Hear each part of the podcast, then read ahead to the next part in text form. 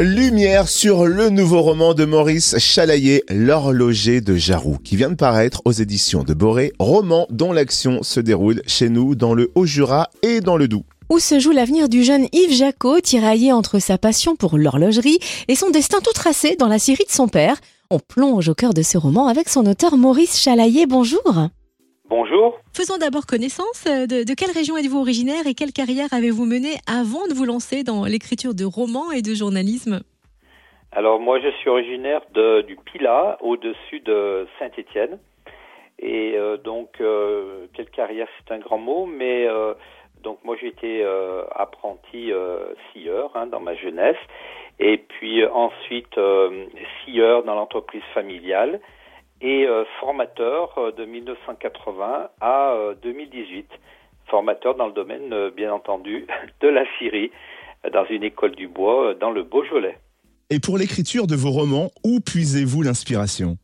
Alors bon, sur bien entendu dans cette cette histoire dernière, on va dire, dans ma propre histoire de vie, hein, et puis dans celle que j'écoute et que je vois euh, autour de moi, puisque aujourd'hui donc je suis retraité, mais je continue euh, donc à faire aussi du journalisme euh, professionnel pour un hebdo de la Syrie.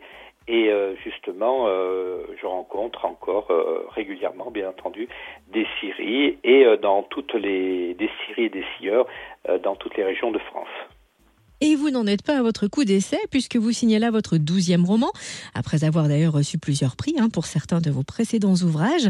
Plongeons au cœur de votre nouveau roman, L'horloger de Jarou. Est-ce que vous pouvez nous résumer l'histoire?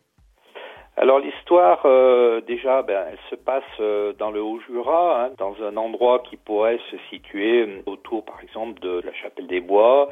Donc Yves Jacot, c'est le fils du plus gros du canton, et euh, ce jeune qui met ses doigts, on va dire, dans les montres depuis euh, sa putain d'enfance avec son grand-père qui est paysan horloger, lui veut embrasser le métier, bien sûr, de son grand-père et faire euh, l'horloge, comme on disait, l'école d'horlogerie de Besançon. Mais c'est sans compter la vie de, son, père, hein, qui veut en faire un scieur, c'est-à-dire quelqu'un qui sera capable de reprendre la Syrie après lui. Hein, et ça, c'est un parcours de vie euh, qui s'exprime dans cette histoire, mais qui euh, ressemble finalement à, beaucoup de parcours de vie qu'il y a pu y avoir dans les années 50-60 où euh, un des enfants était un petit peu programmé, on va dire, pour reprendre la Syrie, soit la ferme ou, l'entreprise familiale. Donc c'est un destin contrarié euh, une approche de la résilience, de la passion, et puis euh, pour finir aussi euh, une plongée romanesque, certes, mais avec tous les faits historiques cités dans le conflit LIP hein, entre 73 et, 76. Alors, en début d'entretien, on a bien compris que vous étiez aguerri dans le domaine de la Syrie. Mais en ce qui concerne l'horlogerie, est-ce qu'il vous a fallu faire des recherches sur le domaine? Comment s'est passée la conception du roman?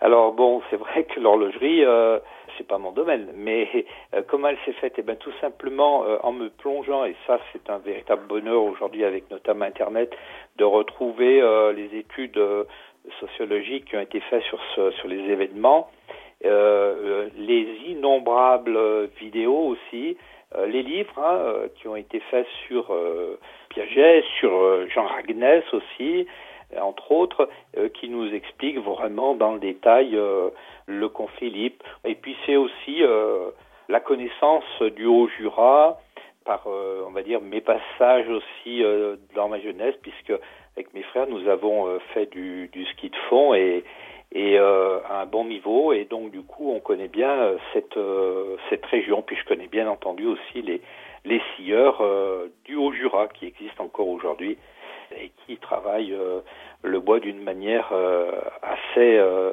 assez excellente. Hein. C'est des gens de métier dans le Haut-Jura. Est-ce que vous avez déjà un autre roman sur le feu? Et si oui, sur quel thème tourne-t-il? Alors oui, bien sûr. Donc je suis en, en, plein dedans et, et là je suis rentré en fait dans, dans une histoire de vie de d'un paysan, d'un paysan donc de sa putain d'enfance jusqu'à 50-60 ans et à travers cette histoire de vie assez qui, va nous montrer euh, toute l'évolution de l'agriculture et pas tout, heureuse euh, d'un certain côté côté par tout ce qui est mécanisation et, amélioration des conditions de travail, mais aussi malheureuse à travers euh, une intoxication euh, donc euh, suite à l'utilisation d'un produit phytosanitaire et qui qui va créer un handicap chez ce paysan. Et ça m'a paru très très intéressant de comme pour l'horloger de Jarou, de rentrer euh, dans un domaine qui, euh, personnellement, je connaissais moins, mais qui euh, nous permet d'aller regarder en profondeur ce qui s'est réellement passé dans l'évolution de l'agriculture. Nouvelle histoire captivante. En tout cas, pour revenir à l'horloger de Jarou, c'est vrai qu'il y a des mots qui sonnent doux à notre oreille, notamment cette phrase de Petit Louis, le grand-père indif, qui dit de son petit-fils qu'il est fait pour être accordeur du temps. Va-t-il le devenir? Réponse dans l'horloger de Jarou, sublime roman qui transpire la vie dans le Haut-Jura à la fin des années 60, signé Maurice Chalaillé aux éditions de Bourré. Merci d'avoir été notre invité, Maurice Chalaillé. Eh ben, écoutez, merci, c'est avec plaisir.